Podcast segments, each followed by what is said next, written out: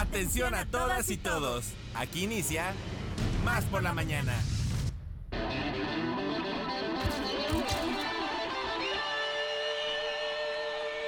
Más por la mañana. Un día como hoy, pero del año 415, es asesinada la filósofa y científica Hipatia. En 1897, nace el escritor y periodista Joseph Pla y en 1126 muere Urraca de León, la reina batalladora. Además, es Día Internacional de la Mujer.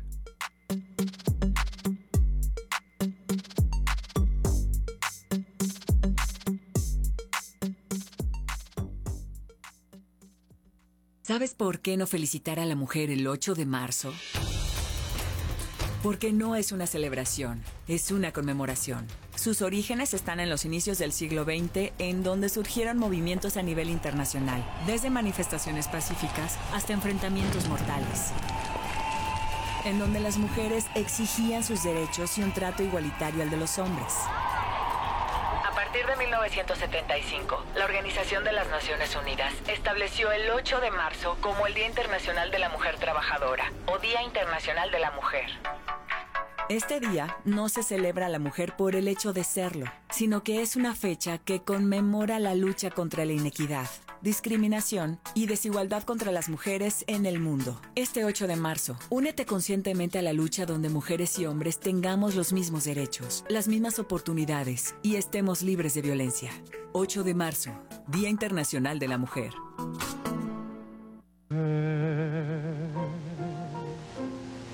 Mujer divina.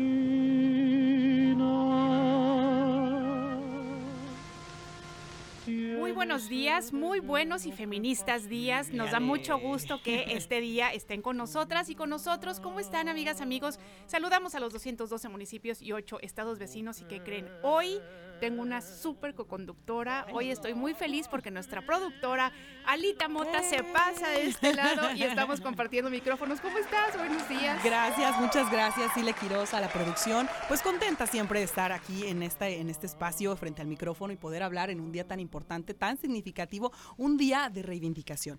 Día Internacional de las Mujeres, que ya más adelante estaremos eh, pues compartiendo nuestro sentimiento, nuestro pensar y pues toda nuestra lucha, que justamente no históricamente la mujer ha sido... Eh, ha tenido un papel protagónico en la, en la lucha y entonces para mí, eh, mujer es en sí revolución. Ya estaremos platicando de lo que significa Claro que este sí, día pensar que este movimiento sí nos representa, sí o sí nos representa a todas. Muy bien. Oigan, pues al contrario, bienvenida siempre. Y bueno, queremos decirles que desde ya estamos esperando sus llamadas, teléfonos en cabina 2288 423507 y 08. Y recuerden el WhatsApp por la mañana más rápido del oeste 2288 423507 Alejandro Enríquez empezó a mover sus deditos para decir aquí estoy listo eh, para recibir sus mensajes. ¿Nos quieres contar en dónde más nos pueden encontrar? Bueno, pues estamos en todos lados. Recuerden que también tenemos nuestras redes sociales disponibles para usted en Facebook, en Twitter e Instagram. Nos encuentra como arroba Radio Más RTV y la posibilidad de que si no nos está escuchando a través de cualquiera de nuestras distintas frecuencias a lo largo y ancho de la entidad veracruzana o de los ocho estados vecinos, pues traspasamos las fronteras en www.radiomás.mx. Así es. Y bueno, pues queremos decirles que el día de hoy vamos a felicitar a aquellas personas que llevan por nombre Juan de Dios y Félix porque es su santo. Si no lo pues, sabían, ahí tienen ustedes a festejar. Oigan, y bueno, pues también decirles que hoy tenemos, como todas las mañanas, noticias, deportes, efemérides musicales. Tenemos la sección Boca Oreja con Rafa Neri y Jorge de Menigi. También tenemos esta valiosa colaboración que hacemos con la Dirección General de Investigaciones de la Universidad Veracruzana mediante la Coordinación de Gestión y Divulgación de Investigación. Hablamos de Yolisli con un interesante tema y tres grandes mujeres investigadoras que nos estarán acompañando en esta, en esta fabulosa sección. Así es. Y bueno, pues nosotros, si les parece bien, vamos a empezar ya, bueno, diciéndoles, por supuesto, estará Ecochoa y Jalapa Comer Rico. Estará también Miguel Aguilar con su, eh, con su sección de Sujeta en la Historia. Y bueno, si les parece bien, sin más, vamos a decirles que nosotros somos, Radio Más, somos Más por la mañana y así comenzamos.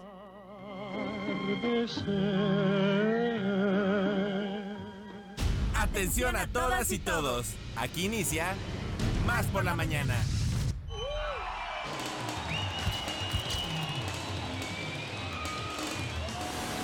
Más por la mañana. La entrevista. Más por la mañana.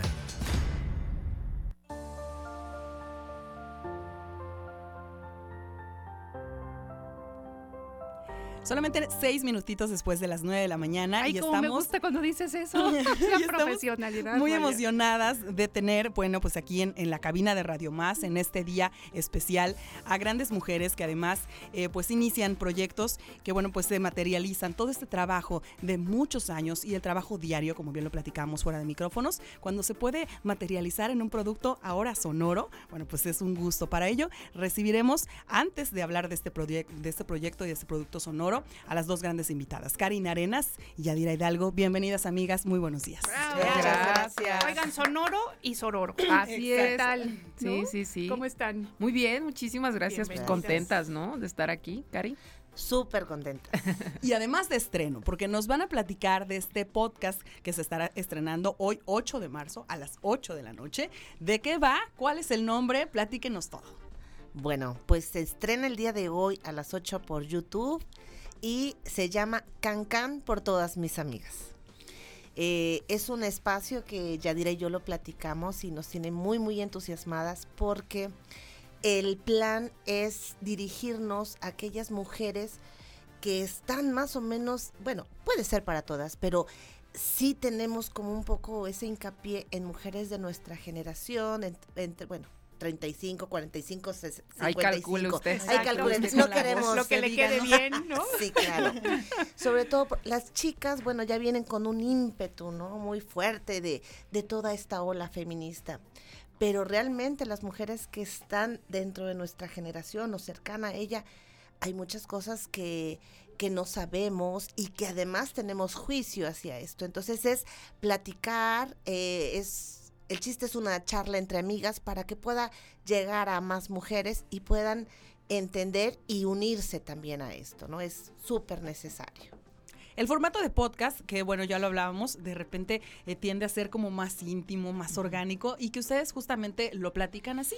Así ha surgido y cómo fue la preparación para de repente decir, vamos a hacer un podcast con esta línea y lo vamos a grabar en la sala de la casa para estar en la comodidad y en la alegría de poder compartirla. Pues hubo mucha comida, algunas copas y mucha vino. plática. Unos martines. Unos martinis por ahí muy ricos. Y pues también eh, mucho impulso e iniciativa de parte de Karina, de parte de Sergio, que es su compañero. Y también ahí nos ha apoyado mucho Sergio. Le mandamos un saludo. Y también a Vale, tu hija. Vamos, a- hemos estado así como muy orgánicas eh, trabajando en esto. Y bueno, para mí, que he hecho radio muchos años, adaptarme al podcast ha sido toda una eh, pues nueva forma de ver la comunicación y este mensaje que ha dicho Karina muy claramente es lo que queremos expresar, ¿no? Es invitarlas, sobre todo a las mujeres, ah, claro que nos van a escuchar señores, quien quiera escucharlo, pues adelante, ¿no? Pero es principalmente para las mujeres, para ir sobre todo desentrañando estas cuestiones que a veces a lo mejor no nos quedan del todo claras, a lo mejor a nosotras tampoco, pero no nos, hacen, nos haremos bolas juntas y lo haremos eh, de una manera, pues, como dices tú, ¿no? Más íntima, este, muy platicada, muy relajada. Y pues también están las páginas que, que también se crearon, pues para que se hagan preguntas y para que se hagan colaboraciones. Cada semana va a salir. Y entonces hay que estar pendiente de la pregunta para que puedan participar con sus historias. Hoy sale la pregunta ya, ¿no? Que Sí, ya para el salió, siguiente. Ya salió.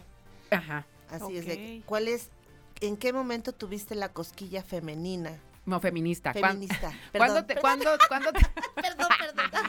¿Cuándo te, Recapitulo. dio, cuándo te dio la cosquilla feminista, no? Así como, ¿en qué momento dijiste, ah, no, pues sí es cierto, hay que hacer algo, ¿no? Y- Oigan, pero además hay otra cosa que es muy Mm. interesante porque, bueno, nos dices, este, vamos como a desentrañar temas que a lo mejor todavía no nos quedan muy claros. Por supuesto que tiene que haber un montón. Uy, 30 muchos. mil. Pero saben también que además yo creo que va a ser muy interesante escucharlas porque todavía a muchas de nosotras nos falta que nos caigan veintes.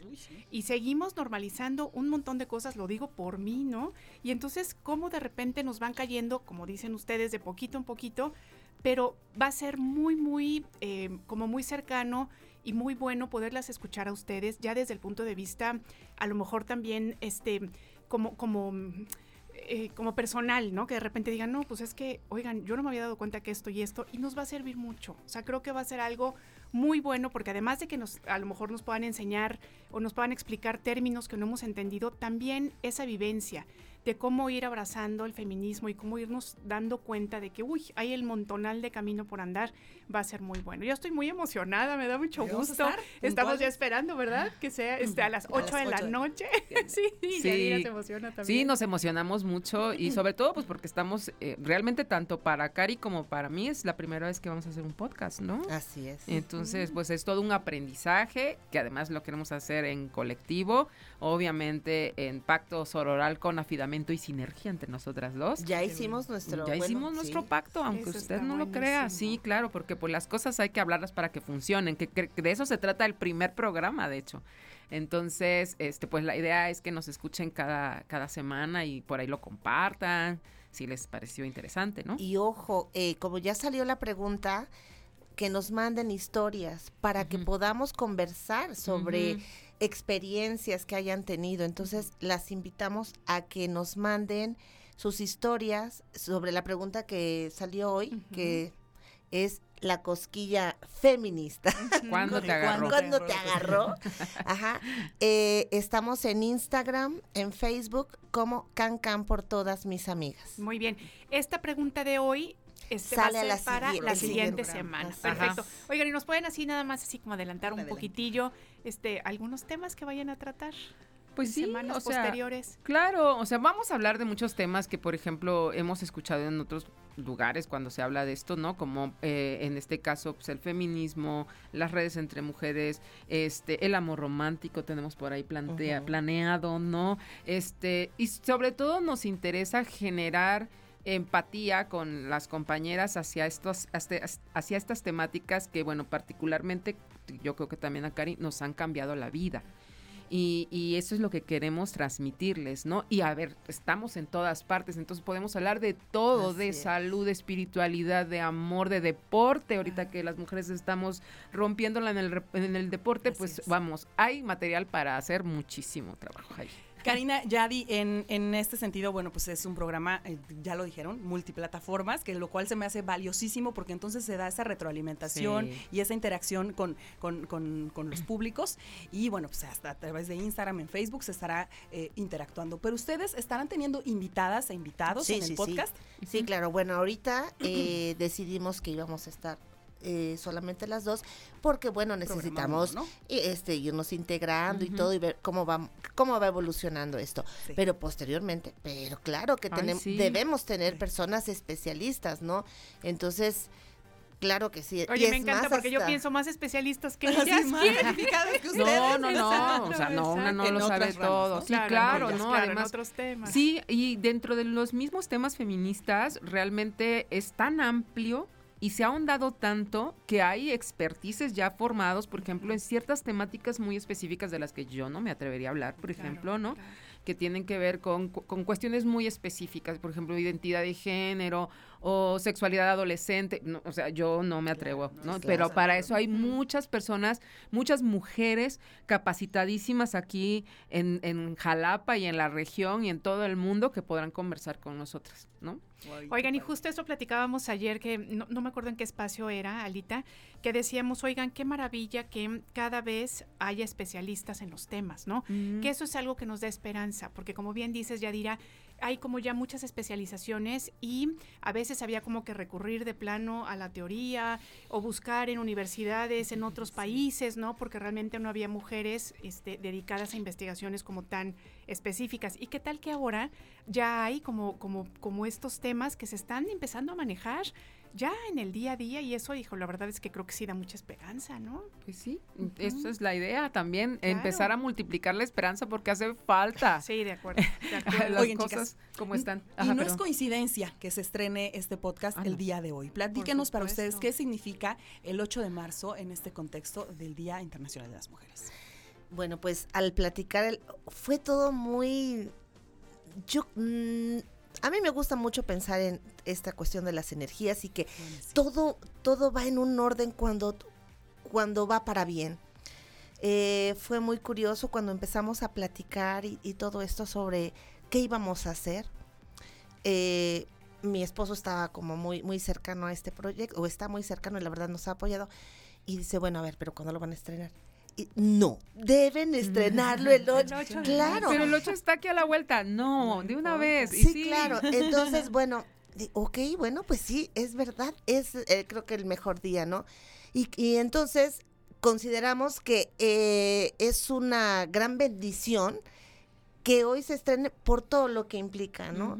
El que mm, las mujeres están a lo mejor hoy con más apertura, incluso hasta los señores, ¿no? Porque bueno, sí está dirigido a mujeres, pero sí queremos que también de repente los señores escuchen, porque creo que es ahí donde tienen que escucharlo también, ¿no? O Absolutamente. sea, el feminismo no nada más es para las mujeres, ¿no? Así es. Porque si no, ¿cómo vamos a ir evolucionando? Esto es como bañarse, ¿no? Pues todos los días te tienes que lavar la mugre. Así es. No, no es de que ya hoy ya me lo sé todo. No, vámonos.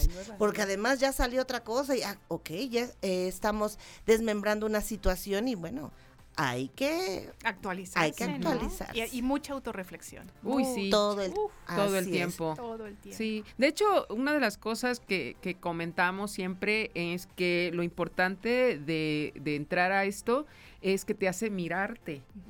Te hace mirarte las veces en que tú también has hecho no comentarios o has tomado posiciones misóginas, machistas, porque recordemos que en un mundo machista y misógino, pues todo mundo lo es, Claro. porque hemos sido educadas, educados en esa cultura.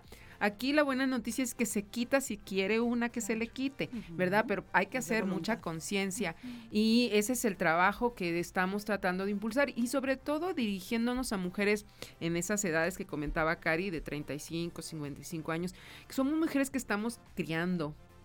En muchas ocasiones, hay otras que no, ¿verdad? Porque decidieron no ser mamás, pero las que son mamás y que tienen esos intereses, porque a mí se me han acercado mucho, ¿cómo le hablo a mi niño varoncito de estas cosas, no? O cómo le digo a mi hija tal cosa.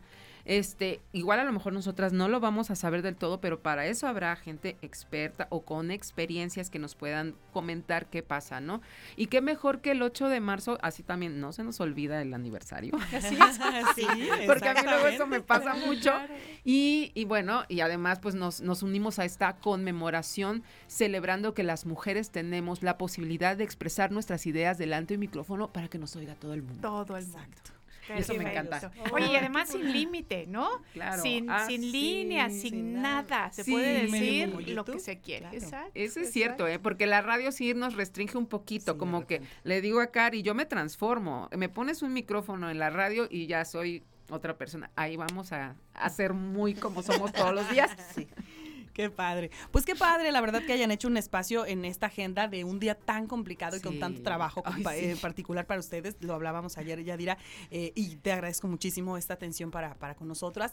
Y pues justamente, por último, para ir cerrando y para, para recordarle a las personas del estreno del podcast, una reflexión. Yo, yo leí hace un tiempo, hace unos días, eh, una reflexión muy interesante que tenía sobre la sororidad y, y en realidad quisiera pedirles su reflexión sobre este día, sobre este 8 de marzo, Cari. Bueno, pues más que nada es eh, reflexionar en qué momento nosotros hemos sido o hemos sido mm, eh, verdugos de otras mujeres, ¿no? Esto va para todos, mujeres, hombres, ¿no? Si- en algún momento siempre hemos sido eh, alguien no grato para otros. Entonces es decir, ok, desde ese punto, decir, de aquí para adelante podemos cambiar. ¿sí? Siempre es un buen pretexto, cualquier día, para hacer eh, cosas distintas por los demás. Así es, y que no les cuenten cuentos, o sea, las mujeres podemos hacer redes muy fuertes de trabajo sororal, con afidamento, empleando sinergias para poder eh, llegar a donde queremos. Obviamente no se puede hacer con todas las mujeres, pero sí sabemos, cada quien usando, ¿verdad? Este, su propia percepción, con quién sí y con quién no. Y con quien no, no se vale obstaculizarla ni hablar mal de ella. Nomás la dejas irse por otro lado. Y tú sigues acá en lo tuyo. Y eso es lo que tenemos que seguir impulsando como espíritu para hacer redes de mujeres para cambiar nuestra posición en este mundo que no ha sido la mejor. Y además, y repito lo que dijo hace rato Ale, para seguir haciendo más grande la esperanza. la necesitamos mucho, mucho para nosotras y también para las nuevas generaciones. Eso. Sí. Porque exactamente, ¿qué les vamos a heredar? a esas criaturas. Exacto. Tienen A toda la esas ciudadanas razón. y ciudadanos del mundo, claro. Así Y pues el primer paso es escuchar el Eh, podcast, sí. que será el día de hoy, el estreno. Platícanos, repítanos a partir de, eh, de qué hora y en dónde los podemos escuchar. Hoy a las 8 de la noche y va a estar en YouTube, Can Can por todas mis amigas. Estamos en Facebook, Instagram, eh, como arroba Can Can por todas mis amigas. Ok, y ya, ya y Y vas a bueno, ver que en un mes las vamos a ver tiktokeras. Ah, Ya de sí, decir que no, pero vas a ver que sí. Ay, no sé todavía. en Así estamos Spotify también, vamos a Ah, estar. sí. Ahí va a estar a Spotify, Spotify, este, Apple, Apple, Apple Podcast, Podcast y Google. No, bueno, están con todo, Sí, estas mujeres. estamos, Qué ¿eh? maravilla. Sí, en todas las plataformas. Nos encanta. Oigan, pues de verdad no saben este qué lindo es empezar este programa con ustedes, con este proyecto Gracias. tan importante. Y saben que sí, vamos a compartir, a sembrar la esperanza, porque eso es lo que, eso es lo que nos hace falta. Y justamente, primer paso el día de hoy, a las 8 de la Ahí noche. las esperamos para que- Can Can por todas mis amigas. Para que todos, mis exactamente, nos salvemos todas. Qué padre, padrísimo. Oigan, Karina gracias. Arenas, Yadira Hidalgo, amigas eh, y de verdad grandes luchadoras en este camino. Gracias. Les agradecemos muchísimo. Gracias. Y las admiramos Y mucho. las admiramos y las. Gracias. Muchas gracias. A seguir, Igualmente. a seguir en el día de lucha. Y nosotros también seguimos aquí en Más por la Mañana. Ay, qué bueno.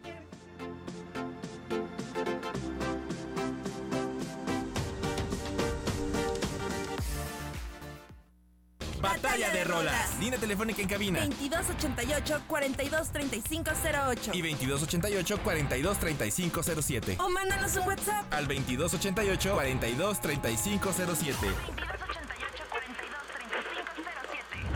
Que comience la batalla de rolas.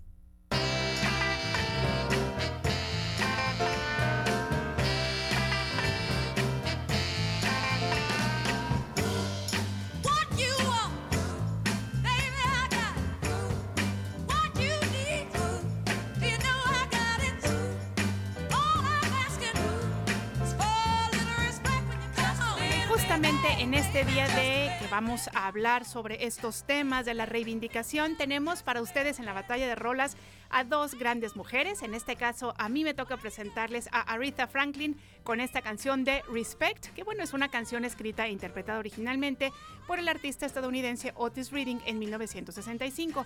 La canción se convirtió en un éxito en el año 67 y una canción insignia para la cantante justamente de soul que ya les comentaba Aretha Franklin. La música en las dos versiones es signifi- significativamente diferente y a través de algunos cambios en las letras, las historias contadas, fíjense que también tienen un sabor, bueno, pues también diferente. Les cuento un poquito sobre la versión de Aretha Franklin. Es una declaración de una mujer fuerte y segura de sí misma que sabe que tiene todo lo que su hombre quiere, pero por supuesto que ella es primero. Ella nunca lo hace mal y además por eso, porque hace las cosas bien y como corresponde, exige respeto. Para ustedes el día de hoy en eh, la batalla de rolas, Respect de Aretha Franklin.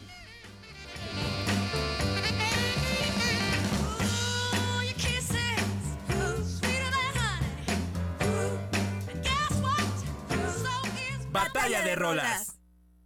and I'm feeling good.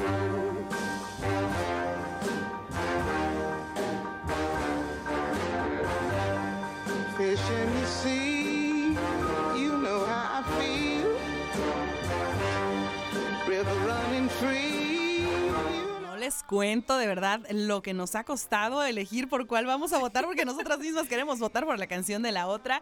Nina Simone es la eh, eh, cantante, compositora y pianista estadounidense de jazz, blues, rhythm and blues y soul, que bueno, pues es mi propuesta para esta, para esta mañana de miércoles. Se le conoce con el sobrenombre de, lo diré en español, alta sacerdotisa del soul y justamente pues es una personalidad, la de Nina Simone, fuerte, apasionada y bueno, en la industria musical tenía ahí su famita de temperamental, eh, pero bueno, pues a los 70 años de edad falleció, dejó este mundo eh, físico, pero su música ha trascendido. Esta versión eh, es desde un compositor, Anthony Newley, eh, y bueno, Feeling Good es una de las canciones más famosas que interpretara Nina Simone, ya lo decíamos, un cover del compositor Anthony Newley, y es mi propuesta musical bastante sensual, bastante bonita, Nina Simone, Feeling Good, voten, ya saben, por la canción de mi querida Ili con Arita, Ili Queros con Arita Franklin o la de una servidora, eh, Nina Simone, Feeling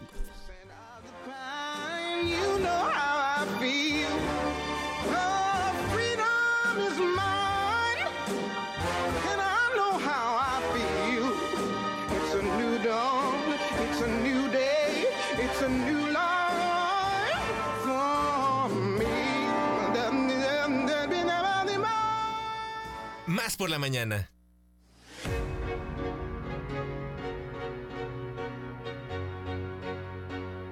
Muy bien, bueno, pues acuérdense que hay que votar 2288 423507 2288 423508 y la verdad es que entendemos que está difícil porque ambas canciones, ¿verdad? Son una maravilla. Y bueno, lo que vamos a escuchar a continuación es a las doctoras Elka Feriut, a la licenciada Verónica Herrera y a Tsiri Molina Roldán. Ellas nos van a hablar sobre una celebración, son 10 años del Centro de Estudios, Creación y Documentación de las Artes, SECDA V. Así es que si te parece bien, vamos a escuchar esta sección de Yolistli. Eso. ¿Qué tal? Buenos días, un gusto estar con ustedes aquí en la sección Yolistli. Esta mañana los acompañamos la doctora Elka Fediuk, que es investigadora de nuestro Centro de Estudios, Creación y Documentación de las Artes. También está la licenciada Verónica Herrera, quien es coordinadora de vinculación en nuestro centro, y una servidora, Atsiri Erendira Molina Roldán, quien me toca en este momento coordinar las actividades de nuestro centro. El día de hoy estamos por aquí para hacerles una invitación a celebrar con nosotros una década de arte y conocimiento que eh, está cumpliendo el SEGDA. Nosotros somos una un centro de investigación, efectivamente, sobre todos los quehaceres artísticos que suceden en la universidad, en el Estado e incluso más allá de las fronteras. El día de hoy queremos compartir varias cosas con ustedes. Una, sí, el quiénes somos, de dónde y cuándo y cómo es que nacimos, crecimos y hasta cómo llegamos el día de hoy por acá. Y también platicarles por quiénes estamos integrados, qué temas de investigación desarrollamos y sobre todo compartirles pues la agenda de actividades que vamos a tener este año para celebrar este décimo aniversario. Elka, si nos pudieras contar un poco de cómo nacemos, qué es lo que sucede, qué es lo que motiva que estemos aquí el día de hoy. Bueno, eh, hace ya más de una década, porque fue por eh, 2006, se retomó un proyecto que existía desde los años 90 de crear un centro, eh, en algún momento lo hablamos de cápsula de investigación en artes, ya que con este tiempo nos pudimos hacer de muchos académicos con eh, eh, doctorados eh, y obviamente con una capacidad crítica para desarrollar la investigación en artes. Y eh, eso eh, motivó a la creación del programa de investigación en, en artes PIA, que nació en 2007 eh, y que estas actividades de, eh, coloquios, de discusiones y también de investigaciones y publicaciones dio pie para que en 2013, el eh, 26 de, de febrero, fue, fuera firmado el acuerdo rectoral y el 4 de marzo se ratificó en el Consejo Universitario. Las actividades comenzaron a partir de 4 de mayo, ya en nuestras instalaciones, y en 10 años organizados en eh, ahora tres eh, líneas de investigación, arte y sociedad, comunicación pública del conocimiento y artes escénicas y performatividad. En estas tres líneas estamos trabajando todas las vertientes de las artes y de sus relaciones interdisciplinarias y con relación a lo que está ocurriendo en- actualmente y con la historia. Así que tenemos un equipo de ocho investigadores actualmente que colaboran y eh, pues organizamos nosotros eh, los coloquios de, las artes, participamos en posgrado eh, y tenemos también un proyecto del cual vamos a hablar próximamente. Muy bien, Elka, muchísimas gracias. Pues sí, aquí estamos. eh, como menciona Elka, somos ocho investigadores y también tenemos la valiosa colaboración de tres eh, académicos de la Facultad de Teatro con quienes hemos desarrollado nuestras tareas a lo largo de estos 10 años, donde realizamos generalmente, hemos realizado un montón de coloquios de investigación en artes. En este año tendremos nuestra décima edición. También apoyamos fervientemente el trabajo del coloquio de títeres que se realiza también eh, ellos sí una vez al año y eh, algunos otros trabajos. Hemos tenido también ya cuatro veces el espacio de trayectorias del SECDA, que es donde hablamos y charlamos, eh, discutimos, analizamos el trabajo de alguno de los colegas que ha desarrollado a lo largo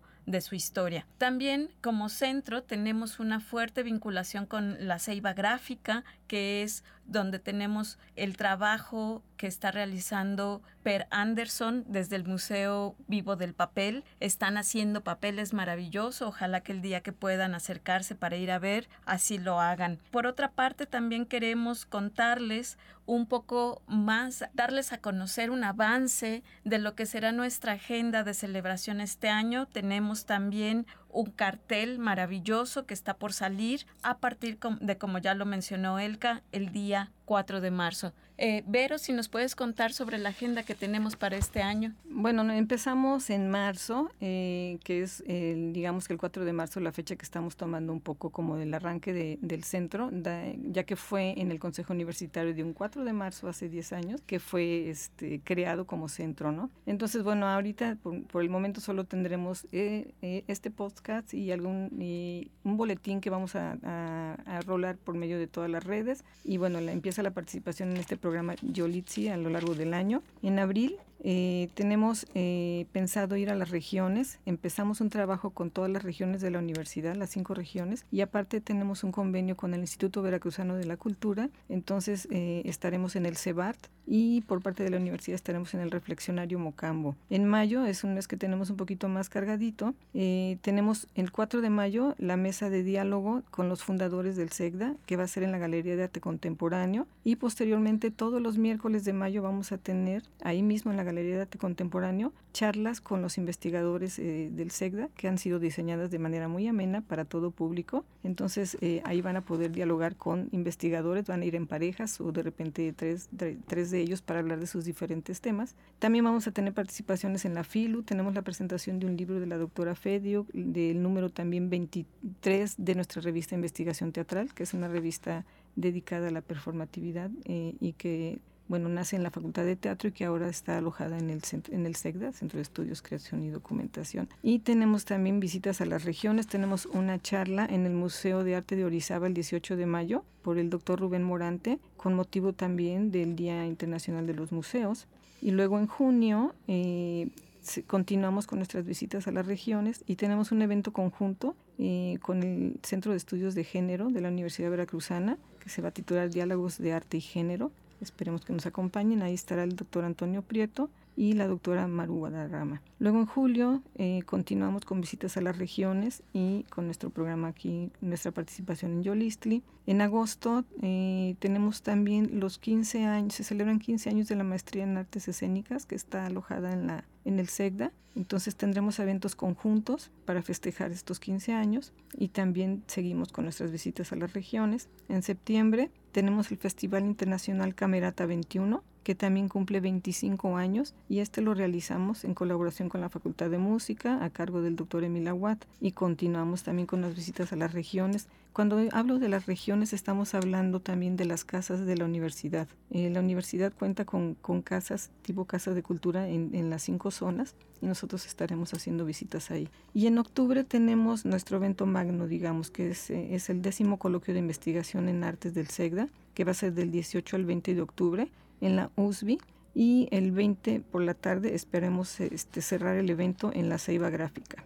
Y finalmente, este, en noviembre y diciembre continuamos con visitas a las regiones. Y bueno, a lo largo de todo este año también hay eventos que de repente ten- estamos en coordinación con otras eh, instancias, como son la Red Universitaria de Gestión Cultural, la Red eh, de Investigación, Red Latinoamericana de Investigación en Artes, que también este, pues en las que colaboramos. eh, en este año se celebra el coloquio de investigación en gestión cultural que va a ser en Monterrey.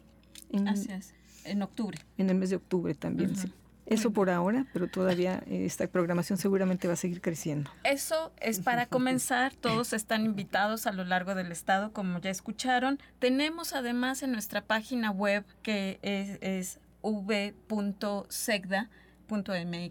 el catálogo de eh, quiénes somos, qué actividades tenemos, qué conferencias podemos llevar hasta ustedes, sean una escuela primaria, sean la Casa de Cultura, alguna otra institución, una asociación civil que deseen invitarnos para llevar algunas de nuestras tareas para allá. Con gusto lo haremos. Tenemos conferencias sobre derecho a la cultura, libertad, creatividad y ética. Tenemos también el carnaval indígena eh, de Mixtla y Altamirano, ritual y política. Conferencias sobre San Juan de Ulúa, dependiendo de lo que nuestros investigadores realizan. En ese sentido, tenemos este catálogo que hemos preparado para ustedes, con ustedes, con el, fin de poder llevar nuestras tareas a los diferentes espacios. Para eh, tener una forma de contacto es con Emi Herrera en el correo emiherrera arroba v.mx. También pueden buscarnos en nuestra página web y en el Facebook. Ha sido un placer estar con ustedes esta mañana, 8 de marzo, Día de la Mujer, que venimos todas con mucho gusto a acompañar y a demostrar nuestro trabajo con ustedes. Gracias. Los invitamos.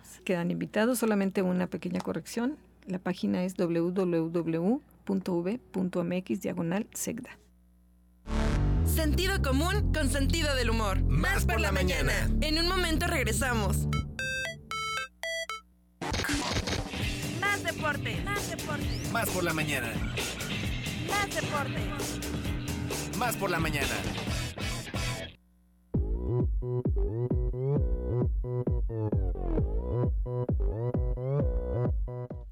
Las 9 de la mañana con 41 minutos. Gracias por seguir con nosotros en Más por la Mañana en esta mitad de semana, hoy miércoles 8 de marzo del año 2023. Los espacios de Radio Televisión de Veracruz hoy están tomados por las mujeres. No es casualidad, es una iniciativa que justamente busca eso, reivindicar los espacios y el lugar de la mujer en este camino hacia la igualdad. Más que portar un listón morado, más que vestirnos al tono, es una lucha por eh, pues este camino a la igualdad y así lo estamos eh, haciendo sí, simbólicamente en este espacio de Más por la Mañana, ahora conduciendo mi querida y le quiero ser una servidora Ale Mota, pero tenemos a unos grandes, grandes amigos, además aliados, a quien me encanta recibir siempre aquí en la cabina de Radio Más. ¿Y de quién se trata, mi querida? Pues fíjense que están con nosotros el día de hoy el señor Magno López, que le agradecemos mucho que se haya dado cinco minutos para venir a pisar este estudio con nosotros. Y como siempre, uno de nuestros consentidazos, el señor Edgar del Ángel, hermano rival. Qué gusto Hermana que estén rival. aquí con nosotros. Señor, como diría. Ramsés Yunes, 20 centavitos nada más. ¡Qué persona! De veras, ¿eh? De ¡Qué veras. ser! La próxima vez que lo veas aquí, que se asome Alita, le ponemos llave. le pones seguro. Porque Eh, uno, días. también tiene su dignidad. Y bueno, hoy estamos conmemorando el Día Internacional de la Mujer. Tengo una frase que les va a encantar. Brutal. ¿eh? Sí, especialmente para ustedes. son unas Gracias. guerreras, Ay, luchadoras, gracias, amigo. que siempre, pues, eh, están en todo momento, desde mi madre, mi esposa, bueno, toda la gente, todas las mujeres que nos rodean de ustedes, que son unas grandes y unas hermosas personas. Gracias. de verdad, Gracias. hemos aprendido muchísimo de ustedes, porque, la, de verdad, los logros, eh, las cosas que hacen las mujeres, de verdad lo sufren, de verdad se comprometen, de verdad lloran, de verdad dejan eh, de comer por darnos la comida a nosotros. Eso es algo que, que siempre voy a reconocer toda la vida. Tener a una mujer a un lado es lo mejor que puede pasar, porque nos guían, nos guían, siempre están al pendiente, siempre nos consienten, siempre... ¿Y por qué nosotros? no comprenderlas, por qué nosotros no estar con ellas, por qué nosotros no amarlas, por qué no apapacharlas, por qué no cuidarlas todos los días de nuestras vidas. Venimos de una mujer y la mujer es lo más hermoso que Dios pudo haber creado. Oigan, y hoy por hoy, donde las Sí. mujeres están teniendo un papel extraordinario en los deportes, entonces la verdad es que que Mira, ya, ya casi, casi este, se me salen las, las lágrimas. Pero bueno, de verdad, los logros, hablando desde que en paz descanse Soraya Jiménez, que fue medalla de oro, por, por supuesto, en alterofilia en Sydney 2000. Señor Magno López no nos va a, a dejar mentir. Lo de María Rosario Espinosa, Paula Espinosa, Iridia Salazar, eh, Nancy Contreras, muchísimas atletas que de verdad se han roto el alma por, por eh, levantar y poner en, en alto el nombre de México y a las mujeres, Así que sin duda son unas guerreras, Magno. Yo recuerdo, por ejemplo, que fue eh, significativo eh, el hecho de haber eh, tener una mujer en los Juegos Olímpicos que se desarrollaron aquí en México con Enriqueta Basile. Claro. Ella fue la que enciende el, el, el pebetero. pebetero, ¿no?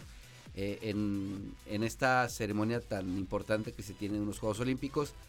Y bueno, pues de gente veracruzana debemos recordar a Romari Rivka, por ejemplo, saltadora, eh, una atleta impresionante.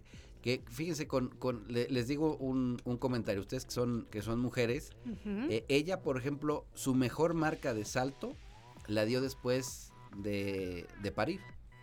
Fíjate. Después de eso ella se recuperó, la verdad que tenía una forma física impresionante, pero ella misma te lo dice, yo después del embarazo di mi mejor marca. De ahí fue Juegos Panamericanos, ella es de, de la zona de Poza Rica. Sí. Está casada. Altísima, altísima. Está.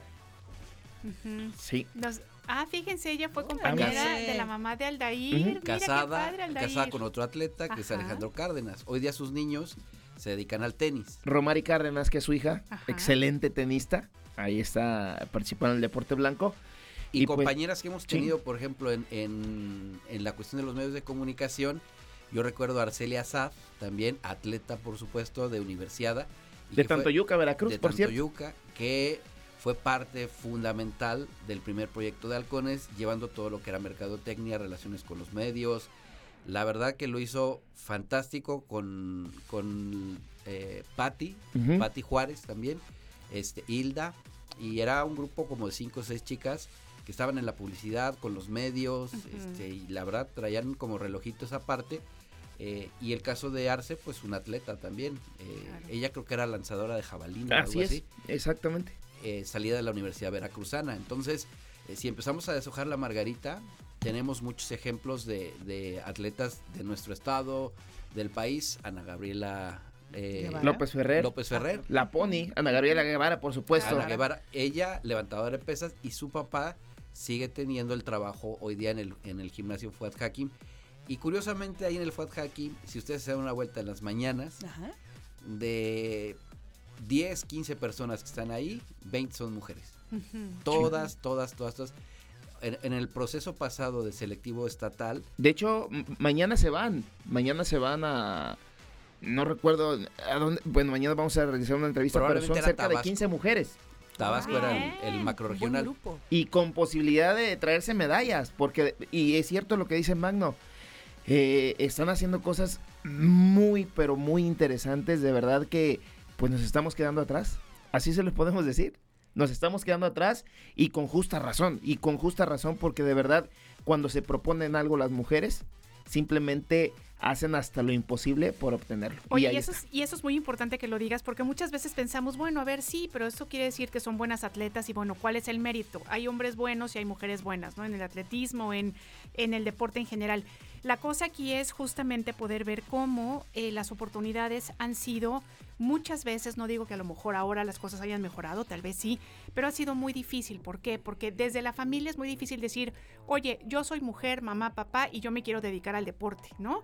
Ya desde ahí empieza una problemática porque es, no, a ver, mijita, espérate, tú fuiste criada para tener este hijos y casarte, ¿no? No. Desde ahí, o luego, por ejemplo, justamente esta idea de el sexo débil, ¿no? No, pues es que no, pues tú no, no vas a aguantar y que no vas vas a poder, pesas? claro, o sea, no, por supuesto que no, eso es, eso es para los caballeros, ¿no? Ahí, están, de ahí que- están los partos. Exactamente, por ejemplo, ¿no? Hay, hay un caso. Ahí están los partos, que- claro. que- Los cólicos que ustedes sienten cuando de Que yo tuve repente- dos y les puedo decir que de quisieran, sí. quisieran, dice, tener un cólico, no lo aguantarían, pero bueno. Fíjate ahora, eh, Ile, que, que, que tienes pues la pues la imaginación, el- la luz de sacar este tema. Hay un caso de, no es una mujer, es un, es un chiquillo de 14 años que le habían visto muchas cualidades para jugar fútbol. Entonces le dijeron a su, a su papá, oye mira, lo podemos llevar, tiene muchas cualidades, dale la oportunidad. Y eso que tú dices no solo es con las mujeres, es en general con las personas. Porque a este chico su papá le dijo, no, eso de jugar fútbol no es un trabajo. Terminando la secundaria, te vas a la milpa y allá me vas a ayudar a trabajar. Eso sí es un trabajo. Entonces, queda claro que tanto los, los chiquillos como las niñas tienen esa jetatura de decir, es que el papá yo le tengo que ayudar a trabajar en el campo o en el taller o en la oficina, donde sea, porque ese jueguito que tienes ahí del deporte, eso es juego, ¿eh? Eso no te va a dar de comer, esto no te va a llevar a ningún lado y pueden cortar una carrera. Con las mujeres también, ya, ya tú lo explicas, Y ¿no? el doble, ¿no? Es, además de que no es un trabajo, eres mujer, entonces Uy, olvídalo, ¿no? Claro, tienes razón. En- Ay, chicos, pues la verdad es que qué gusto que hoy no nos hayamos tanto enfocado en los deportes. No. El viernes lo estaremos retomando, pero pues en este día en particular había que darle la importancia a esto, ¿no? A las mujeres en los deportes y, y toda esta reflexión que hacen muy interesante, que la verdad les agradecemos mucho. Y además, lo que agradecemos también siempre es la frase que nos Ah, trae claro. el señor Edgar. Yo tengo, yo tengo una frase, pero en, en- en números. A ¿Ah, ver. Sí. Échese. Para- bueno, en lo personal, para mí hay el número 4 y el número 3. Ajá. 3 porque Zoe se escribe Z-O-E, que es mi hija, y mamá, que son cuatro letras. Ay, qué Muy bonito, Qué mano. bonito, bonita reflexión. Qué bonito. Mi querido Edgar. Muchas gracias. La frase mano. del día. La frase del día. Suena la guitarra. En todo momento de mi vida hay una mujer que me lleva de la mano en las tinieblas de una realidad que las mujeres conocen mejor que los hombres y en las cuales se orientan mejor y con menos luces. ¿Qué tal? Sí. Ahí está. Y sí, y con menos luces y ahí vamos. Y ahí Exactamente, Y ahí y arriba las mujeres, Y porque las mujeres, las mujeres. de verdad. La- se la rifan. Sí, la verdad que sí. Mis respetos para ustedes. Así es que, pues, eh, todos tenemos una mujer a un lado y solamente les puedo decir, yo como hombre, ámenlas todos los días, de verdad. De verdad. Amor y Ahí respeto, está. ¿no? Ahí Está está. buenísimo. Amor y respeto. Mi querido Edgar del No, Ángel. gracias. Regresen a sus McDonald's. Les agradecemos Magda, muchísimo. gracias por compartirnos tu corazoncito. Gracias, porque muy también estuvo muy Es que Claro. les digo una cosa, todos los que somos papás de una nena, Ajá. te cambia la vida. O sea, yo, yo tengo los dos. Y el primero, pues yo decía, quiero que sea varón. Quiero que sea varón. Cuando nace Zoe, eh, aprendí a hablar otro idioma. eh, eh, es, es diferente. Es otro. Muy diferente. Entonces, eh, pues es, no sé, el que tenga una hija me va a entender, ¿no? Entonces, esa parte, eh, pues te vuelves, no sé si más protector, entiendes, este, y es un cariño, yo creo que con una complicidad muy especial. ¿no? Entonces, eh, yo, yo recuerdo, por ejemplo, el papá de Ale, que de repente por ahí, Que por cierto, ayer los, ayer los Ayer saludamos por, por aquí aquí. y ella es el alma gemela, Somos Eh, igualitos, ¿verdad? el alma gemela. Entonces, yo, yo entiendo que esa relación que puede ella tener con su papá es, es, es de las más mágicas. Lo puede, o sea, y me queda claro, porque el que la tenga me va a entender. Qué padre. No, Chicos, chicas, a no, triunfar. Muchísimas gracias por estar Ustedes con también. nosotros. Y el Muchas viernes aquí gracias. estaremos. Aquí estaremos. más Gracias. excelente día. Mano López, espero que Gracias. te apersones más seguido. Ya, Aquí ya estaremos por acá dando la Muy bien, muy bien. Muchas gracias, chicos. Chicos, ¿no se Sí. quieren quedar a la batallita de rolas? Ah, claro. Pues ya, para que voten, es ¿no? Nuestro mero mole. Vamos a ver, batalla de rolas.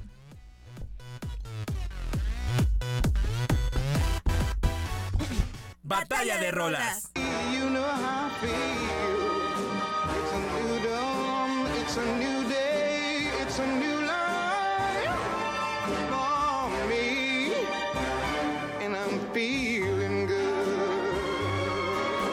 Mi propuesta musical para este día, Nina Simón, que en cada actuación complicó la vida de los críticos musicales que no sabían cómo etiquetarla. A ver, está interpretando jazz, folk, soul, blues. Bueno, pues a lo largo de su carrera, eh, su sola identidad rompió los tabúes. Nina Simón, una mujer negra, bisexual, en un mundo dominado por hombres blancos heterosexuales, una mujer que lideró el movimiento por los derechos civiles de las personas afroamericanas. Feeling Good, mi propuesta para este día. Voten, voten, voten por Feeling Good de Nina Simón.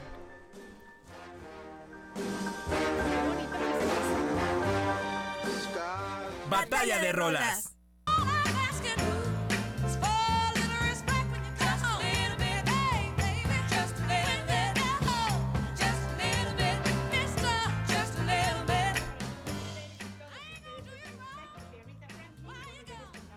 Una canción, su interpretación, la interpretación de Aretha Franklin de esta canción de Respect, tiene que ver justamente con el respeto por estar haciendo las cosas bien. Y bueno, por contarles que justamente, como bien les decía Alita Mota, en este mundo de hombres, esta canción interpretada por Aretha Franklin es considerada una de las mejores canciones de la era del rhythm and blues, ganando dos premios Grammy en 1968, también ganando, eh, bueno, ya fue incluida en el Grammy Hall of Fame en el año de 1981 1997.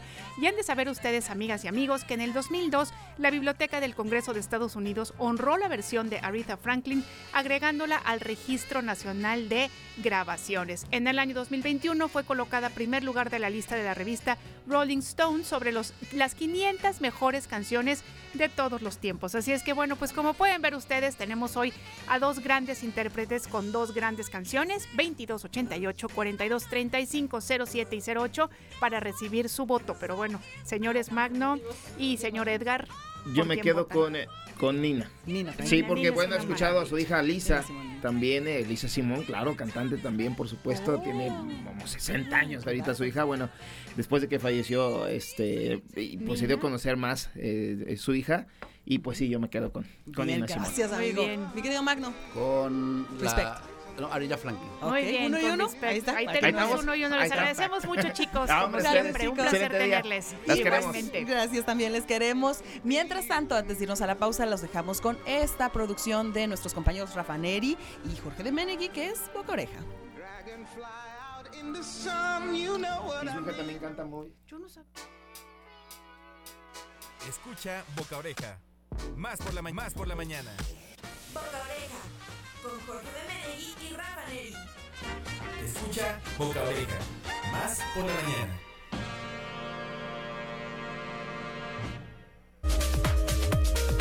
Hola amigos de Más por la Mañana, esto es Boca Oreja. En la siguiente intervención que tenemos hablando del WhatsApp Marketing. Jorge Menegui. Rafa Neri le da la bienvenida y los buenos días a esta semana, esta nueva semana que estamos eh, pues aquí platicando sobre temas de marketing. Y el día de hoy, como bien lo dice mi compañero eh, Jorge, vamos a hablar sobre el WhatsApp Marketing. Seguramente ya compraste algo por WhatsApp, a lo mejor hasta te estafaron. Ya hasta tienes tu, tu grupo, ¿no? Así de Ándale. difusión. Sí, yo estoy como en dos o tres, ¿eh? De, así de, de Tepito jalapeño y tipo de bazar, no sé qué. Que le copiaron a Telegram, ¿eh? Yo lo vi primero con Telegram y ahorita ya quieren adoptar este, esta postura de, de Telegram, que ya hablaremos en otros episodios acerca de lo que tiene Telegram para todos nosotros, que es muchísimo, ¿verdad, Fateca, en los controles hoy? Muchas gracias por estarnos acompañando. Mucho contenido, incluso. Contenido pero pero regresando a esto, ampliaron el límite, ya se dieron cuenta que necesitábamos eh, pues una mayor cantidad de personas para masificar el mensaje. Siempre hemos tratado de llegar a la mayor cantidad de personas. En episodios anteriores hablábamos que tal vez no teníamos la oportunidad de llegar a tantos usuarios, a menos que tuviéramos un prime time de televisión o tuviéramos eh, el spot en un evento de grandes ma- magnitudes. Ahora ya es mucho más fácil y más segmentado porque podemos incluso diseñar algo específico para un grupo en particular dentro de los mismos productos o servicios que tenemos. Así que yo creo que WhatsApp ya, ya recapacitó, dijo ahora sí les voy a dar chance, lo podemos hacer en diferentes grupos, podemos crear hasta nuestras listas de difusión, podemos ya no ser marcados como spam, porque ya hasta nos empezaron a marcar Sí. como spam, Sí, ya antes. podemos reenviar más veces, nada más que hay que echarse un clavado, algo así como un news- newsletter o lista de correo. Sí, sí, sí, mira, eh, una de las, de las nuevas, em, pues digamos que, o los ajustes que ha hecho WhatsApp es ampliar el límite de los grupos, como bien lo mencionabas, antes eh, había un límite, ahorita lo amplían y te dan la opción de unir esos grupos eh, de alguna forma para que compartas información con varios grupos a la vez. Esto normalmente se hace también por los, em, los embudos de venta. En la actualidad, bueno, hace el año pasado incluso se utilizaba mucho Telegram para los embudos de venta. Un embudo empezaba con un anuncio que te llevaba a una landing page, de ahí veías a lo mejor un webinar o algo de media hora. O Por ahí. descargabas algún producto. digital, Exactamente, ¿no? deja- descargabas un ebook, lo que sea, y ya una vez que descargabas eso, te hacían la invitación, métete a nuestro grupo de Telegram y ahí es donde te van a empezar a mandar más información, ¿no? Y pues ahí viene obviamente la venta, una sesión nueva en vivo, un curso, un lanzamiento, lo que sea, ¿no? Em, Telegram le ha costado mucho competir con WhatsApp. Y, la, y yo creo que WhatsApp se da cuenta y se dice, a ver, pues, ¿por qué de mi, de mi plataforma de publicidad estamos mandando mucho tráfico a Telegram? Porque no mejor a los traffickers, a los creadores de estos embudos digitales, no les damos también la opción de que pues ya no se salgan y mejor eh, las plataformas las interconectamos más de lo que ya están. Ya tienen los usuarios. Exactamente, ya tenemos conectado, ya sabemos el que tiene su perfil en Facebook, ya sabemos cuál es su número de WhatsApp y viceversa. Entonces la información se va a cruzar mucho más rápida. Pues vamos a, a- a meter estas implementaciones. Yo creo pensando, te digo, en este tema de, de los embudos, etcétera.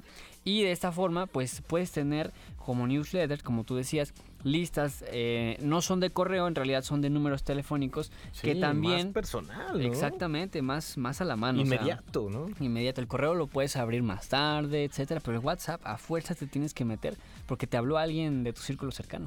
Sí, sí, sí. Entonces, de alguna manera, este, pues también eh, tú puedes crear listas de difusión, agregarle valor, crear una comunidad mucho más fuerte, vender algún servicio o algún producto y evidentemente crear una aventura o una experiencia, que es así como le llamamos en los que hacemos marketing delicioso, para mejorar la atención del cliente por este canal, que es muy importante, ¿eh? muy, muy, muy importante. Lo que de las- hecho ya la banda lo da por hecho. De hecho lo da por hecho. Caigo acá en, un- en una eh, situación chistosa, pero la banda ya da por hecho que tienes tu canal, que tienes ya tu perfil, que ya Sí, claro. te dedicas a eso que dices que te dedicas. Entonces, pues dijo WhatsApp, pues ya hazlo, ¿no? O sea, ya hazlo, hazlo aquí con nosotros. Haz tus listas de difusión, empieza a vender con nosotros. Recuerda que ahorita ya, ya ahí mismo puedes ya tener tu catálogo, ahí mismo ya incluso puedes ver las formas de pago. Ah, exacto. Lo que, pues ahora sí que lo que no conviertes hoy ya no lo convertiste, o quién sabe, a menos que tengas un buen parquetero o buenas estrategias de remarketing, Así una es. reorientación por si necesitan aquí, aquí hay de dónde poder ocupar o echar mano.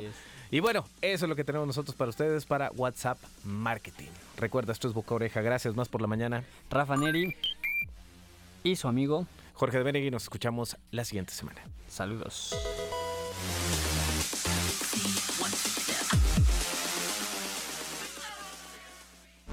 Sentido común con sentido del humor. Más por la mañana. En un momento regresamos.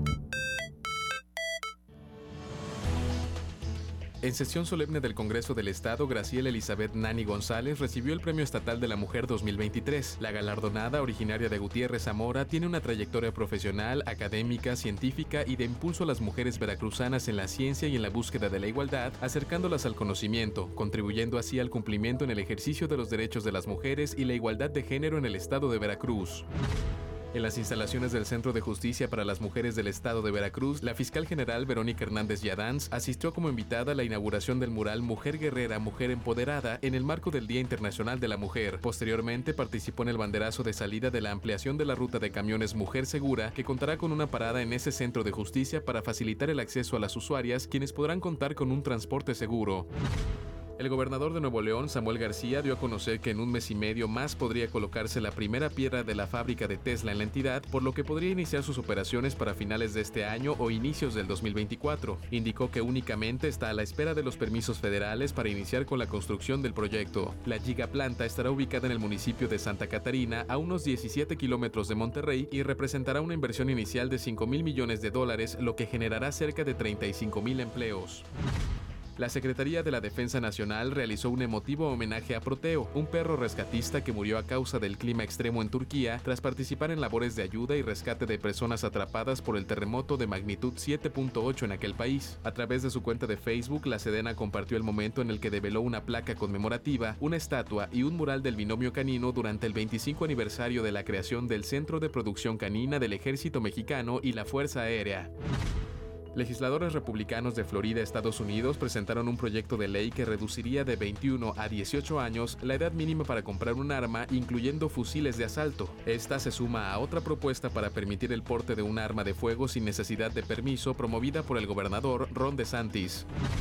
Docentes, trabajadores de servicios públicos y conductores de trenes se unieron en una huelga en Francia para mostrar su inconformidad contra un proyecto de ley que propone elevar la edad de jubilación a 64 años. Se esperan más de 250 protestas en París y en todo el país, en lo que las organizaciones esperan que sea su mayor demostración de fuerza hasta la fecha contra la norma propuesta por el presidente Emmanuel Macron. Sujeto en la historia. Con Miguel Aguilar. Sujeto en la historia. Con Miguel Aguilar. Más por la mañana.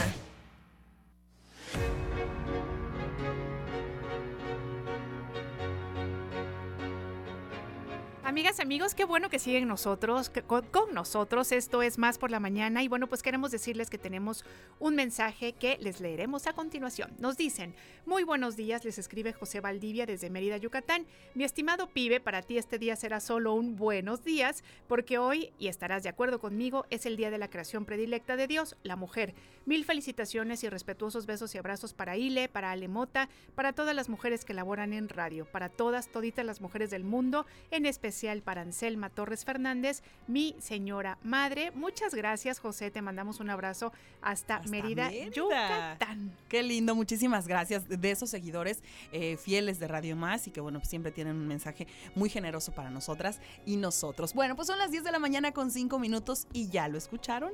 Es momento de presentar a nuestro gran colaborador, querido amigo y también aliado, mi querido Miguel Aguilar Quiroz. ¿Cómo estás, Mike? Muy buenos días. Muy buenos días, la verdad qué privilegio de hoy 8 de marzo compartir micrófonos contigo, que por fuera somos grandes amigos y aquí nunca nos Te había quiero. tocado, la verdad.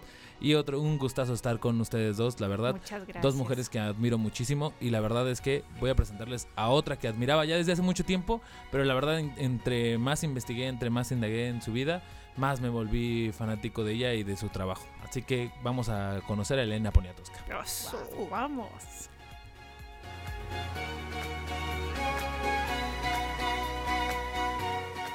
Bueno, yo creo que ahorita están atacando muchísimo a las mujeres. De- por ejemplo, México es un país donde más feminicidios hay y más feminicidios eh, este, en estados que se suponen que es donde más civilización hay, en, es- es- con- en grandes ciudades como en la Ciudad de México, como en el Estado de México, ¿no? Todo eso en Pachuca, todo eso es gravísimo y yo creo que asusta mucho a las jóvenes. Eh, ella me estaba diciendo, mi nieta Inés ahora me estaba diciendo que se siente muy triste, que se siente muy triste por la niña este, Fátima con su mamá allí diciendo que se le encontró muerta y por la otra niña que también fue asesinada, ¿no? Es, es horrible esa sensación de que una mujer no puede caminar por la calle porque de veras su vida peligra, ¿no? Y eso se ha demostrado. Sí, sí la había, yo me inicié en el periódico Excelsior y me inicié también en el, bueno, también después pasé al Novedades y recuerdo que siempre el jefe de redacción que recibía mi artículo me hacía de veras una cara y me lo dijo de plano, yo creo que las mujeres deben quedarse en su casa, deben atender a sus hijos, deben, este, el lugar de la mujer es la casa.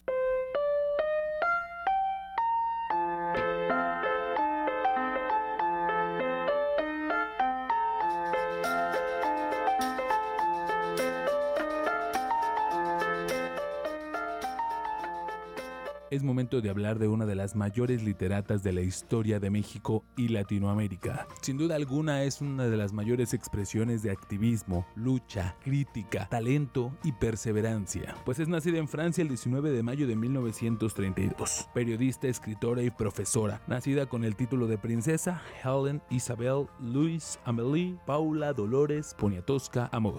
La autora posee una amplia trayectoria literaria, ha tocado casi todos los géneros literarios, novela, cuento, poesía, ensayo, crónicas y también cuentos para niños, así como adaptaciones teatrales. Vive en México desde 1942, cuando por la Segunda Guerra Mundial su madre tuvo que emigrar al sur de Francia y luego hacia el país, y posee nacionalidad mexicana desde el año de 1969. Después de una formación inicial en lengua inglesa y castellana en 1949, realizó sus estudios en Estados Unidos hasta regresar a México en 1953. En esa época empezó a trabajar en uno de los mayores periódicos de crítica, el Excelsior, donde a través de una entrevista diaria retrató la realidad de su país en los años 50. En 1955 publicó su primera novela, Lilus Kikus. En 1971 obtuvo el primer premio literario Javier Villarrutia por La Noche de Tlatelolco, aunque ella lo rechazó. Compagina su labor periodística con la literaria y en los años 90 publicó de todo, así como México 1990, Tinísima 1991, su primera biografía sobre la vida de la fotógrafa italiana Tina Modotti, Paseo de la Reforma en 1997, Todo empezó en domingo en 1999 1998, Cartas de Álvaro Mutis a Elena Poniatowska en 1998, Las Soldaderas en 1999, Juan Soriano, Niño de Mil Años en 1999. Entre sus trabajos destacan las crónicas de la matanza estudiantil del 2 de octubre de 1968, el terremoto de 1985 en la Ciudad de México o el conflicto de Chiapas en 1994. Ha sido profesora de literatura y periodismo en los institutos Kairos y la Nacional de la Juventud y del taller literario El Grupo. Fue socia fundadora de la Cineteca Nacional y de la editorial Siglo XXI. Además, ha estudiado la figura de importantes personalidades de la cultura como la poetista mexicana Sor Juana Inés de la Cruz y el muralista mexicano José Clemente Orozco a través de cortos cinematográficos. Son innumerables las publicaciones en las que ha participado, entre ellas el Novedades, El Día, El Financiero, The News, Tabasco Hoy, La Jornada o El Nacional. También contribuyó en sus trabajos en la revista mexicana de literatura, Estaciones, Abside, Artes de México, Revista de la Universidad de México, La Palabra y el Hombre, Punto, X, Proceso, a las revistas FEM y Debate Feminista. La escritora mexicana posee un premio literario que lleva su mismo nombre, instaurado en 2007 por el gobierno de la capital mexicana y es en honoris causa por universidades de todo el mundo en el año 2013. Desde su crecimiento como escritora y periodista, ha sido laureada en más de 35 ocasiones. Por mencionar algunos, fue Premio Mazatlán de Literatura en 1971 y en 1992. Ganó el Premio Nacional de Periodismo en México en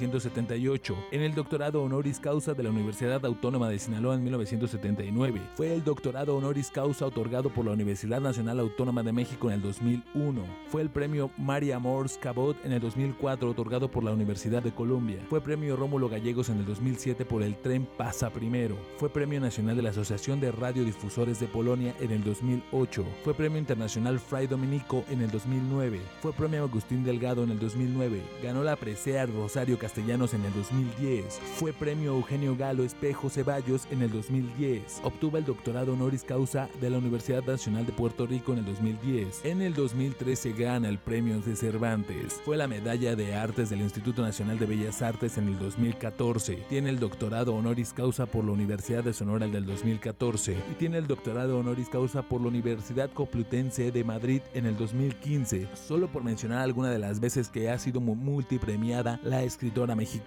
Es impensable la idea de que Elena Poniatowska no abrió brecha para las personas, pero sobre todo para las mujeres, para que se les dejara escribir, criticar y profesar en este país. Y cuando se tenga que hablar de las pioneras activistas feministas de México, sin duda alguna, Elena Poniatowska es una sujeta en la historia.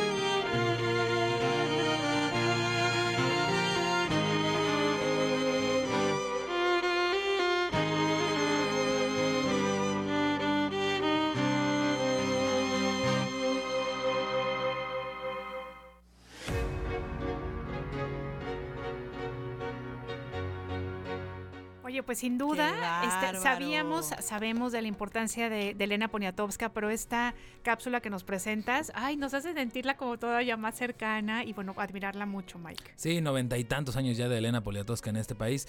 Y bueno, me gustaría despedirme solamente agregar que hoy 8 de marzo a todos mis congéneres, o en este caso en particularmente a los caballeros, que reine la empatía, el silencio, la reflexión y sobre todo eh, entender que no es nuestra lucha. Hoy es de ustedes y porque no falte ninguna. Y qué, qué manera tan, tan eh, valiosa, la verdad, de este pues homenaje que estás rindiendo en el mes de marzo, Mike. Te agradecemos muchísimo que se haya cambiado tantito, que sea sujeta en la historia y que, bueno, hayas elegido una gran mujer para este significativo 8 de marzo. Gracias, Mike. Te queremos muchísimo. Y gracias Igual- por tus palabras. Muchas gracias. Muchas gracias. Bien, pues ahí estuvo la sección en esta ocasión, sujeta en la historia con nuestro querido Miguel Aguilar. Vamos a escuchar, si te parece, la última batallita de rolas, mi querido Tocayo, para que se queden a votar nuestro segundo, siguiente colaborador, que ya está aquí, mi querido Ochoa y Miguel Aguilar, para que escuchen la batalla de rolas que tenemos para ustedes.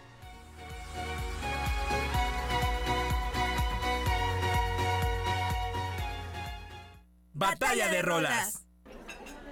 Jalapa come rico. La guía gastronómica de la capital del estado. Con Ek Ochoa. La guía gastronómica.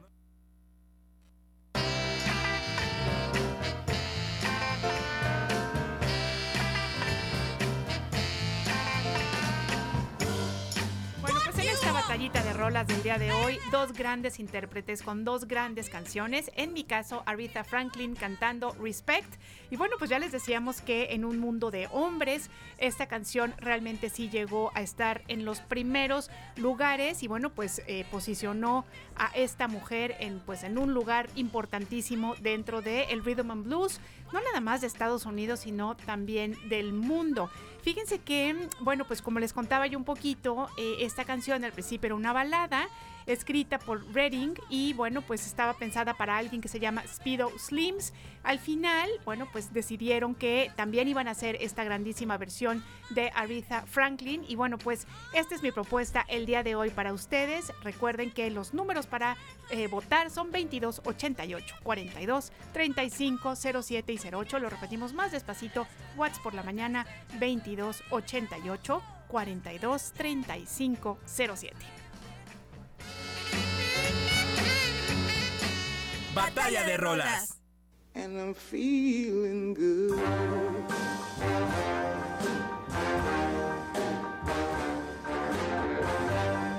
Fish in the sea. Ya no hay mucho más que decir de que lo que ya les haya comentado sobre esta canción y sobre este intérprete. Nina Simón, una de las decenas de artistas que hizo una versión de esta canción, Feeling Good, eh, pues justamente la alta sacerdotisa del soul, como fue apodada, llevó este tema a alcanzar un nivel de popularidad y aceptación muy grande debido a esta pasión con la que lo interpretaba dándole a esta pieza sensualidad personalidad y su estilo único. Nina Simón, Feeling Good, voten por esta canción para que sea nuestra canción con la que cerremos esta emisión de Más por la Mañana. Recuerden 842 3507 y 08 y nuestros queridos colaboradores, ¿con quién se van? ¿Con melón o con sandía? ¿Por quién votas, mi querido Ecocha? Híjole, definitivamente me quedo con Nina Simón. Es que es una maravilla. Cierto es. ¿Y Mike Aguilar? Híjole, no, yo sí me quedo con lo que según la revista Rolling Stones es la mejor voz de todos los tiempos, Arita Franklin. Eso uno es uno. todo. ¿Por qué Ahí estamos uno y uno. Ah, Muy Dios bien. santo, esto está así. Está, y sabes qué? Que lo- eso, y lo más bonito es que justamente como ambas nos encantan las canciones y como siempre nos pasa, la canción que gana seremos muy felices. Oigan, y bueno, pues justamente este, tenemos unos mensajes para ustedes. De verdad, amigas, amigos, queremos agradecerles muchísimo que se estén comunicando con nosotros. Muchas gracias, nos dice Miguel Cooper. Buen día, nuestro voto por Aretha Franklin. Feliz días, saludos, Araceli y Miguel Cooper. Les agradecemos a ambos que nos sigan sintonizando. También nos dicen hola, buen día. Una súper felicitación para todas las mujeres de Radio Más, para todas las mujeres del mundo y para todas las mujeres que me rodean. Voto por la canción de eh, Aretha Franklin. Es Martín Rivero. Martín, muchas gracias. Y dice, mi esposa, mi hija, mi madre, mi suegra y llegada. Últimamente mi nieta, las amo. Muchas gracias. Nosotros continuamos en Más por la Mañana.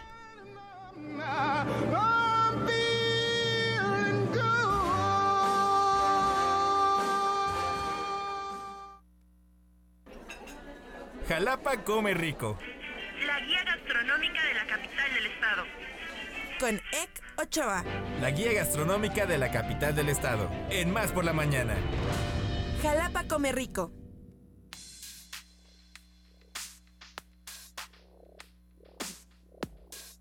Bueno, ya lo escucharon, es momento de darle la bienvenida a uno de nuestros grandes colaboradores de los miércoles y a quien queremos muchísimo, más allá de lo que le admiramos su trabajo, le quiero y le estimo mucho como amigo. Mi querido Ecochoa, ¿cómo estás, amigo? Buenos días. Aleile, muchas gracias. Muy bien. ¿Y ustedes cómo están? Estamos muy bien. Bien contentas y de buenas. Así Qué bueno. es, como tiene que ser.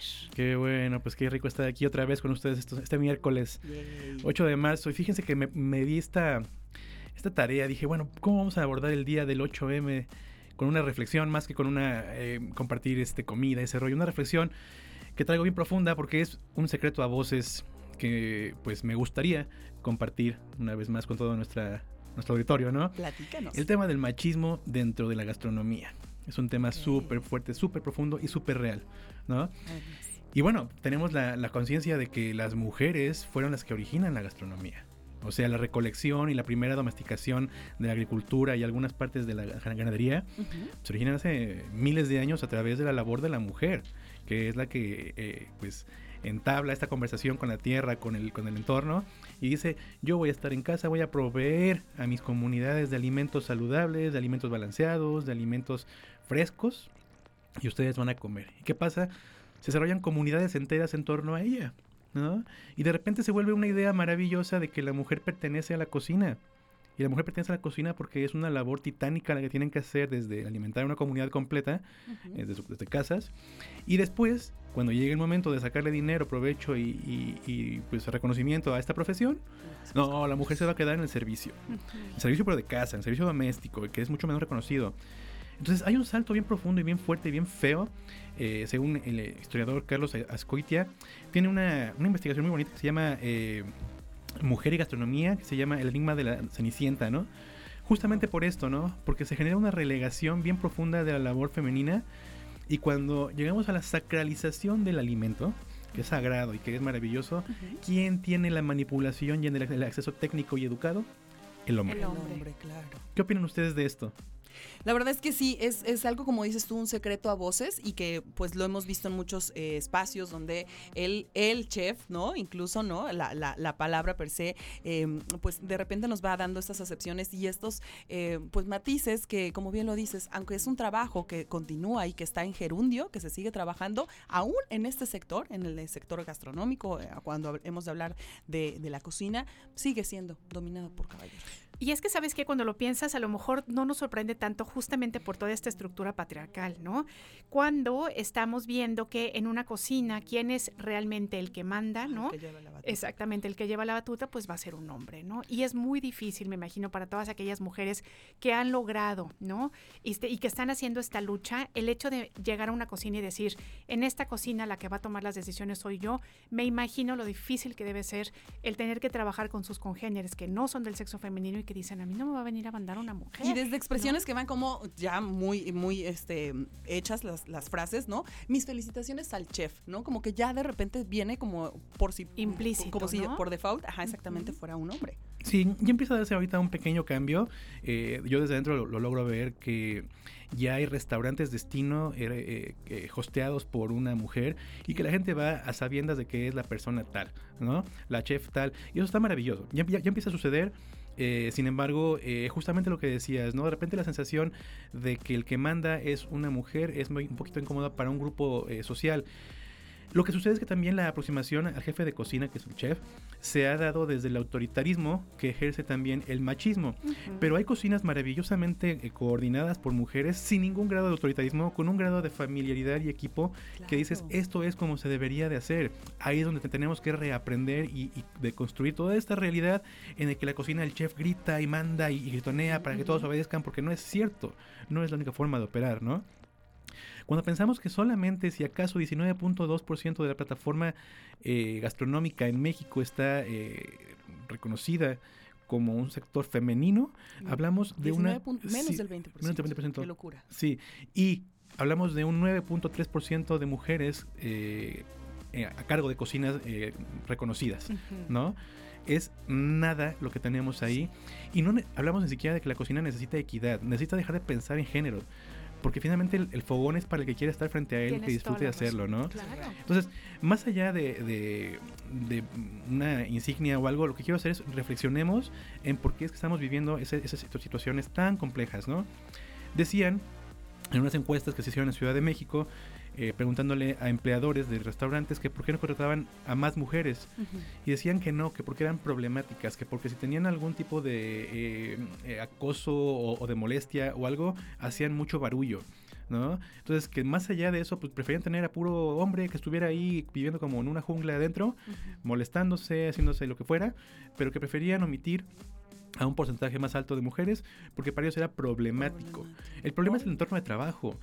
México está en el lugar 15 de los peores eh, lugares para trabajar en los, en los países industrializados, de 19, ¿no? Entonces, estamos... 15 de 19, uf, uy. En, en una condición gravísima de de estatus para poder trabajar en, eh, como mujer en, en- en entornos generalizados, industriales, pero en la industria de la gastronomía estamos en la calle de la, de la amargura. Entonces, pensando en esto, es como estamos viendo que las universidades están recibiendo 60% de matrícula de mujeres en el entorno gastronómico y, y hospitalario. ¿De qué nos habla esto? De que ya empieza a haber una inversión, al menos por, por un volumen intelectual van a decir, desde aquí vamos a empezar a tomar partida porque ya no va a haber pretexto de que soy cocinera empírica. Ujú. Me estoy formando, educando exactamente igual que Igual que ustedes tú. y somos más que ustedes. Entonces, de este entorno debe haber una muestra mayor que pueda tener acceso a estas eh, posiciones de trabajo que sean igual pagadas. Se paga 23% menos a una mujer en el mismo puesto de trabajo. La coño. famosa brecha Sí, salarial, sabe ¿no? brecha Por salarial. supuesto. Es horrible. Entonces creo que esto más que nada era compartir una reflexión en el entorno de cuando vamos a restaurantes, cuando vamos a, lugares, apoyemos también a lugares que estén siendo eh, empáticos con el tema de entender qué necesaria y qué fundamental es la labor de todos en una cocina, no del hombre solamente, ¿no?